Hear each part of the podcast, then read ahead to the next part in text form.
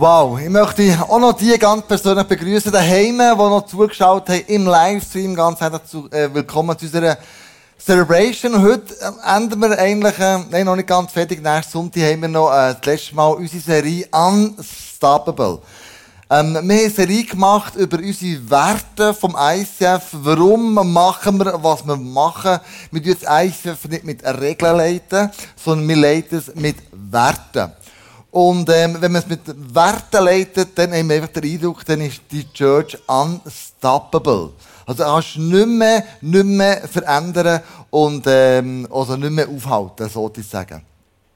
Und heute haben wir unaufhaltsam ähm, exzellent. Wir haben einen Wert, wo wir sagen, alles, was wir machen, machen wir mit Exzellenz. Und ich hoffe, wenn du heute Morgen bist da reingekommen, du bist exzellent vom Welcome-Team begrüßt worden. Oder du nicht zum Kaffee hingehst oder Bar, du wirst ein exzellentes Kaffee bekommen. Oder wenn du da in den Raum hineinkommst, der ist exzellent eingerichtet für dich. Da ist alles, was es braucht. Die Klimaanlage läuft zum Glück wieder, wo wir es ein paar Jahre, ein paar Monate nicht mehr können brauchen, weil es im Umbau war. Das macht alles viel einfacher und viel angenehmer.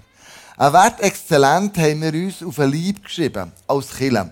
Aber was bedeutet das eigentlich? Wenn ich nachschaue, so synonym ähm, rausgoogle, dann kommt bei mir brillant, ausgezeichnet, erstklassig, exquisit, fabelhaft, grandios, herrlich, hervorragend, genial, überwältigend. Uh, und jetzt merkst du, das ist schon Druck, wenn wir so alles machen sollten. Und unseren Wert haben wir so umschrieben, wir geben für Gott unser Bestes. Und wir wollen all dem, was wir machen, dem Gott, wo wir dienen, all das widerspiegeln. Und abgeleitet haben wir die, die, äh, den Wert von einem Besuch von Königin äh, Saba, wo von der Weisheit vom Salomo gehört hat und dann nach Jerusalem gereist ist und äh, er schauen, all das, was ich gehört habe, stimmt denn das überhaupt? Und wir lesen nachher im 1. Könige 10, wo die Geschichte aufgeschrieben ist, was sie entdeckt hat. Als die Königin von Saba die Weisheit Salomos erkannte und den Palast sah, den er gebaut hatte, war sie außer sich vor Staunen. Berndeutsch gesagt, der ist der Käfer runtergeflogen. Wo die gesehen hat, sie selber Königin, was er nochmal toppet hat, der Salome mit dem Palast, wie er das ganze Reich leitet, ist für sie einfach wow. Wow, das hat es bei ihr ausgelöst. Du musst wissen, der, der, der ganze salomonische Tempel damals, den man gebaut hat, der hat schon der David parat gemacht, für, ähm, und mit den besten Materialien, Gold, Silber, Zedernholz, also das Beste vom Besten, hat man damals gebraucht, um einen Tempel zu bauen für den König und einen Tempel für Gott natürlich. Und das hat schon sein Vater im Vorfeld äh, mit einem riesen Aufwand äh, gesammelt, dass er sein Sohn das auch können verbauen konnte. Und wir haben als Kirche gesagt, so wie der Salomo den Tempel baut, wie der David den vorbereitet hat, so wollen wir als Kirche auch Kirche bauen. Der Wert für uns als Kirche, so könnte exzellent aussehen, ist fundiert auf dem Kolosser 3,23, wo nämlich steht, tut eure Arbeit mit Eifer und Freude, also macht es so gut, gut, als würdet ihr Gott dienen und nicht den Menschen. Wie kann man Gott dienen, wenn er dort oben ist? Die Möglichkeit, einen Leiter anzustellen und in den Himmel zu gehen. Ich glaube, wir können Gott dienen, indem wir den Menschen dienen. Jesus hat nämlich gesagt, so wie ihr den Menschen dient, was er ihnen gut tut, hat er Gott direkt mir gut da. Also wenn wir den Menschen, die Gott liebt, ihnen dienen, dann dienen wir eigentlich Gott. Die grosse Frage, die sich natürlich auftut, ist die Frage zwischen Exzellenz sein und Perfektion. Das ist so nicht ganz einfach. Aber ich möchte euch etwas erklären. Wenn du eine Grafik hast, wo du sagst, hier haben wir Qualität, hier haben wir Zeit und der Effort, den ich drin einlege, dann würde ich mal sagen, irgendwo, so, würde ich mal hier exzellent ansiedeln. Das ist exzellent.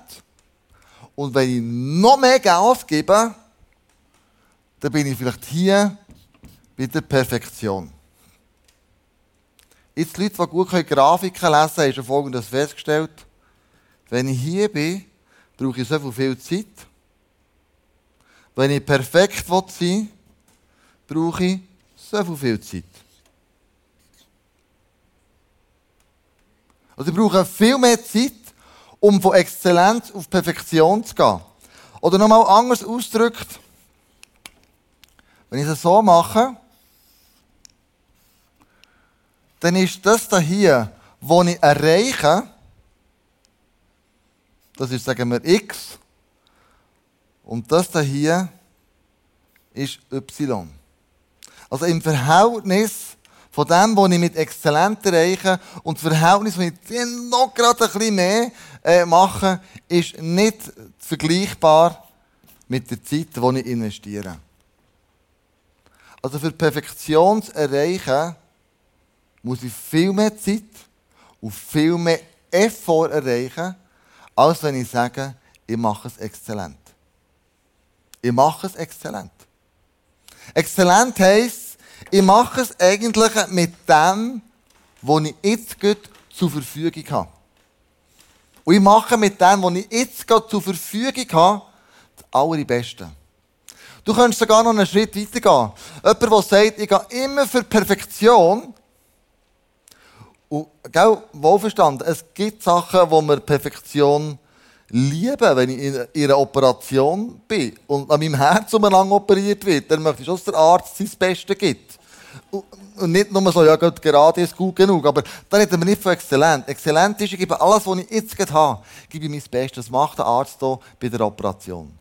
Wenn ich nachher hier irgendwie das immer anstrebe, zum Beispiel kann ich ein Beispiel geben bei Sängerinnen oder Sänger, die alles alles perfekt, perfekt machen, dann kommt plötzlich so eine Obsession rein. Und dann redet man von Divas.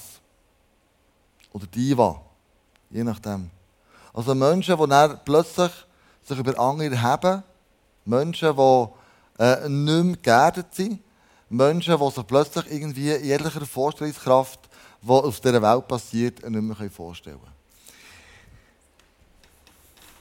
In der Bibel haben wir ein super Beispiel. Und wir brauchen das als ISF immer als Anschauungsbeispiel. Das waren 5000 Leute. Und, und Jesus hat den zwölf Jüngern gesagt, gebt jetzt denen zu essen, es ist schon Abend, um 5 Uhr, ähm, die, die haben ja auch Hunger. Und die Jünger sagen, ja, was haben wir denn? Wir haben ja nichts. Und dann sagt Jesus, ja, geht mal sammeln. Die, gehen, die zwölf Jünger gehen in die Menge von 5000 Leuten ein, sie kommen zurück mit zwei Fischen und fünf Brot. Also Im besten Fall machst du einen Fischmeck, gell? Aber es längt dir nie für, 12, für, 50, äh, für 5000 Leute. Also haben sie gesagt, Jesus ist alles, was wir haben. Wir haben nicht mehr. Jesus nimmt es, segnet es und gibt es ihnen zum Verteilen. Und auf eine wunderbare Art und Weise ähm, haben alle 5000 Leute zu essen bekommen. Am Schluss, wo man es einsammelt, den Rest, haben wir noch zwölf Körper übrig gehabt. Das meine ich, wir geben uns das Beste, was wir haben, mit dem, was wir haben. Wir geben es Jesus her und er wird segnen und es wird auf wunderbare Art und Weise vermehrt. Exzellent also ähm, ist etwas Wunderbares. Es macht lebendig, es ähm, gibt Freiraum, es nimmt Druck weg und du musst nicht Perfektion anstreben, wo schlussendlich du mega viel Zeit verlierst, stoppt Kreativität und schränkt irgendwo das Leben ein. Darum sagen wir, komm, lass uns einfach effektiv sein, äh, effizient sein und ähm, das Ganze aus Kirche, die Exzellenz leben. Was heisst das jetzt für dich persönlich? Wie kannst du mit dem, was du hast, exzellent sein? Ich glaube, exzellent hat mit diesem Beispiel hier zu tun. Du siehst nämlich einen Korkzapfen. Ich würde mal behaupten, der Krug ist unser Leben und der Korkzapfen ist der Heilige Geist. Der Heilige Geist hat eigentlich die Angewohnheit, als Gentleman uns immer wieder ähm, an der Oberfläche zu begegnen. Er möchte die Oberfläche auf unserem Leben. Er möchte sich sichtbar, möchte sich bemerkbar machen. Weil er aber ein Gentleman ist, macht er es nicht. Und ein Beispiel von dem lesen wir im Daniel 5, 12. Ganz allein deshalb, weil bei ihm ein vortrefflicher Geist, Verstand und Scharfsinn gefunden wurde zur Deutung von Träumen, zur Erklärung von Rätseln und zur Auflösung von Knoten, nämlich bei Daniel, dem König, dem Namen Belsazar gab. So lasse man nun Daniel rufen, der wie die Deutung, der wird dir die Deutung sagen. Mit anderen Worten, der Daniel, lässt mir in der Bibel, hat einen vortrefflichen Geist gehabt. Ich würde sagen, beim Daniel ist der Geist Gottes, der ist in seinem Leben oben aufgeschwungen. Der war sichtbar. Das hat man gesehen. Was wir manchmal machen, wir sagen, Heilige Geist, du hast in meinem Leben nichts zu, nichts zu sagen. Oder weniger. Und wir drücken ihn ab, ganz bewusst. Das kann sein Lebensbereiche, das kann sein irgendetwas anderes, aber wir sagen, Heilige Geist, pst, hier in diesem Lebensbereich hast du nichts für mich zu sagen. Aber sein Bestreben wäre eigentlich, hochzukommen an die Oberfläche, zum Sagen für ganz andere, für ganz andere Menschen. Interessanterweise hat Daniel gewusst, wer er ist. Er hat gewusst, ich habe einen Gott im Himmel. Wir sagen heute, wir haben unsere Identität in Jesus. Und ein interessantes Nebenbeispiel sehen wir in dem ersten Vers, den ich vorhin vorgelesen habe. Der König hat Daniel einen anderen Namen gegeben. Der andere Name hat Belsazar geheißen. Und jetzt ist das ein interessantes Beispiel. Im Daniel 1,7 hat er nicht nur der Daniel einen neuen Namen bekommen, sondern die anderen Freunde von ihm auch. Der oberste Hofbeamte gab ihnen babylonische Namen. Daniel nannte El-Belshazzar, Hanania, Shadrach, Michael, Meshach und Asaria Abednego. Wir lesen es in der Bibel und denken, ja, ist ja easy. Der hat einen anderen Namen bekommen. Ist nicht so dramatisch in der damaligen Kultur. Und doch hast du gewusst, die damalige Kultur will etwas verändern. Identität wegnehmen oder umpolen. Daniel heißt nämlich, Gott ist mein Richter. Belshazzar heißt, Herrin, schütze den König. Die Name bekommt plötzlich eine ganz andere Bedeutung. Mir hat der Daniel zu einer Frau machen. Mir gesagt, das ist jetzt deine Bestimmung. So musst du jetzt leben. Der Hanania, der heißt Jahwe ist Gnade. Schadrach heißt, ich habe Angst vor Gott. Und du merkst, oi, oi, das ist eine ganz andere Bedeutung. Das ist ja ganz etwas anderes. Wenn man mir den Namen ausspricht, was dieses Wort, deine Zunge ausspricht, das hat Kraft. Und jetzt, äh, wenn man immer gerufen hat, Schadrach, hat man gesagt, du hast Angst vor Gott oder ich habe Angst vor Gott. Michael heißt auf Hebräisch, wer ist wie Gott? Und Meschach bedeutet, ich bin verachtenswert und erniedrigt. Nein. Also was du für einen Wert, was du für einen Wert in deinem Leben lebst, hat einen Einfluss. Direkt auf dein Leben. Asaria heisst, Javis hat geholfen und Abednego, Sklave vom Nebo. Der Nebo war damals so ein Gott von den, von den Babyloniern, so eine, äh, eine Art Schriftgott, der die Schrift äh, geschaut hat. Ähm, und wir haben ihn dort auch immer wieder angetroffen. Schreibkunst und Weisheit ist dort ähm, bei diesem Nebo. Gewesen. Ich kann mir vorstellen, der Daniel ist herausgefordert sein, sein exzellent Geist nicht abzudrücken von der damaligen Kultur und was man ihm gesagt hat. Sondern wir lesen in der Bibel, der Daniel hat dem Geist freien Lauf gelassen. Er hat in seinem Leben hochkommen Wir lesen das im Daniel 6, Vers 4. Dass sich nun dieser Daniel von allen Ministern und Satrapen auszeichnete, war, weil ein so vortrefflicher Geist in ihm war, so nahm sich der König vor, ihn über das ganze Reich zu setzen. Also offensichtlich der vortreffliche Geist Gottes vom Daniel.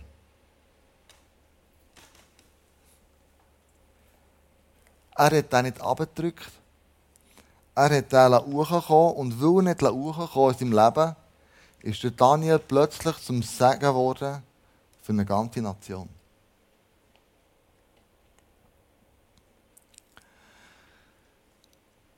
Wenn du einen vortrefflichen, exzellenten Geist willst haben was braucht es dazu? Ich glaube, es fängt unserem Herz an, das ist der zweite Punkt. Wir müssen uns Dinge im Herzen vornehmen. Wenn du so einen vortrefflichen Geist haben dann fängt es hier an und nicht außen. Daniel 1,8. Aber Daniel nahm sich in seinem Herzen vor, dass er sich mit des Königs Speise und mit dem Wein, den dieser trank, nicht unrein machen wollte. Du musst wissen, es hat eine Königstafel gegeben. Und dort haben sie alle weisen Leute, die sie hatten, sie haben diese von Königstafeln äh, gegessen, von diesem Tisch mit Wein und auserlesenen Speisen. Und es war ein Festmahl jeden Tag. Das war outstanding, das ist nicht exzellent, das war perfekt. Aber der Daniel hat gewusst, die Speise, die dort zubereitet wurde, explizit Fleisch, ist nicht koscher. Man hat die Tiere stranguliert und die Juden haben, koscher ist, lässt ausblüten. Und äh, der Daniel hat gesagt, das Essen ist nicht koscher für mich und ich diene dem Gott. Und ich werde in meinem Herz in ihm treu bleiben. Ich werde nicht etwas anderes lösen und etwas anderes machen. Und er bat den obersten Kämmerer, dass er sich nicht unrein machen müsste. Der Daniel hat eigentlich biblische Werte auf ein Leben in seinem Leben. Der Daniel hat gesagt, mein Gott im Himmel, der will die Ehre mit all dem, was ich habe. Und überzeugt mir alle zusammen hier, noch dir im Livestream, wenn wir einen Step machen, wo wir genau wissen, der Step ist nicht richtig. Lügen, unehrlich, über jemanden lästern, vielleicht finanziell irgendetwas falsch machen. In dem Moment, wo wir das Step machen in die Richtung, und wir merken, es ist echt nicht gut. Ich bin überzeugt, das merken wir alle zusammen. Du und ich. Und ich glaube, das ist der Moment, wo der Heilige Geist sagt, hey, Drück mich nicht ab. Ich sage dir, es ist nicht gut. Ich sage dir, irgendetwas machst, es gibt falsch. Der nächste Schritt, den du machst, ist falsch. Und wir drücken ab, unser Gewissen, sagen wir vielleicht dem, die wir äh, abdrücken. Und eigentlich wird er ins Licht kommen und sagen, mach's nicht. Es kommt nicht gut. Es wird nicht zum Sagen sein für dich und für Haufen andere Menschen. Mach's nicht. Ich glaube, wir merken es in diesem Moment. Die Frage ist, was machen wir denn? Die Frage ist, gebe ich dem Heiligen Geist Raum, der vortrefflich aus dem Leben wirken Oder stelle ich mein Ego drüber und sage, hey, du, also man wünscht es fast nicht, du hast nichts zu sagen. Ich drücke dich ab. Ich glaube, der Daniel hat so einen vortrefflichen Geist gehabt, wie wir die Bibel lesen. Und ist zum Segen geworden für ganz viele Menschen. Weil er Gott treu ist geblieben. Er hat es in seinem Herz festgemacht. Er hat gewusst, was ich und was ich nicht. Für was schlägt mein Herz? Und für mich ist die Message schon eine Herausforderung, vielleicht für dich ja auch. Aber ich sage, wenn ich einen exzellenten Wert in meinem Leben leben will, dann muss der Geist Gottes an die Oberfläche kommen. Dann darf der Führung übernehmen. Von meinem Leben, von meinem Handeln, von meinem Denken. Aber weil er ein Gentleman ist, drängt er sich nicht auf. Weil er ein Gentleman ist, sagt er, du kannst bestimmen, damit alle einen freien Willen bekommen. Und das ist der Moment, wo ich den Heiligen Geist einlade im Leben und sage, Übernimm du das Ruder. übernimm du die Steuer vom Leben, sag du mir, was ist mein nächster Schritt, den ich tun soll. Ihre Herausforderung. Der Daniel war herausgefordert. Einen Traum von seinem König auszulegen, der unmöglich war. Dem mal zu sagen, was es ist und dann noch zu deuten. Und der König hat ihm den Traum nicht einmal gesagt. Es war unmöglich, dem König immer zu gefallen, hat eine Statue aufgestellt, wo man anbeten und seine Freunde sind nicht die Knie von dieser Statue. Der Daniel hat so viele Herausforderungen gehabt, aber weil er einen vortrefflichen Geist hatte, wo der Heilige Geist hat die Oberfläche gelassen hat er gesagt, ist er zum Segen geworden für ganz viele Menschen. Ich möchte mit dir beten, zum ganzen Abschluss, dass wenn so Situationen kommen, dass wir den Heiligen Geist einladen und sagen, sag du mir, was ist der nächste Schritt in meinem Leben? Lass uns aufstehen, zur Ehre von Gott und zusammen beten.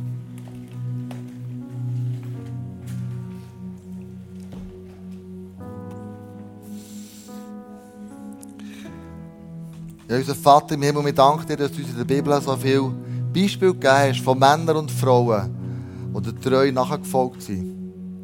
Danke, dass wir uns als sie als Vorbilder nehmen. Dass wir an ihnen uns orientieren können, aber auch an dir. Und Heilige Geist, ich lade ein, jedes Leben von uns heute Morgen reinzukommen und wir wollen jetzt an die Oberfläche lassen. Wir wollen, dass du eine Oberfläche für unserem Leben bestimmst. Dass wir dich fragen können, hey, was ist der nächste Schritt, den wir gehen? Dass du uns ehrlich und, und ohne Wenn und Aber sagst, was der nächste Schritt wird sein, wenn wir es hören wollen. Und so bitte ich dich, dass du uns als ganze Kirche, als ganze Familie, die ihre Kinder zum Segen gebracht haben, dass du sie segnest. Dass du den vortrefflichen Geist, wo du bist, ausgießt über unser Leben. Und dass wir so zum Segen werden für viele andere Menschen. Amen.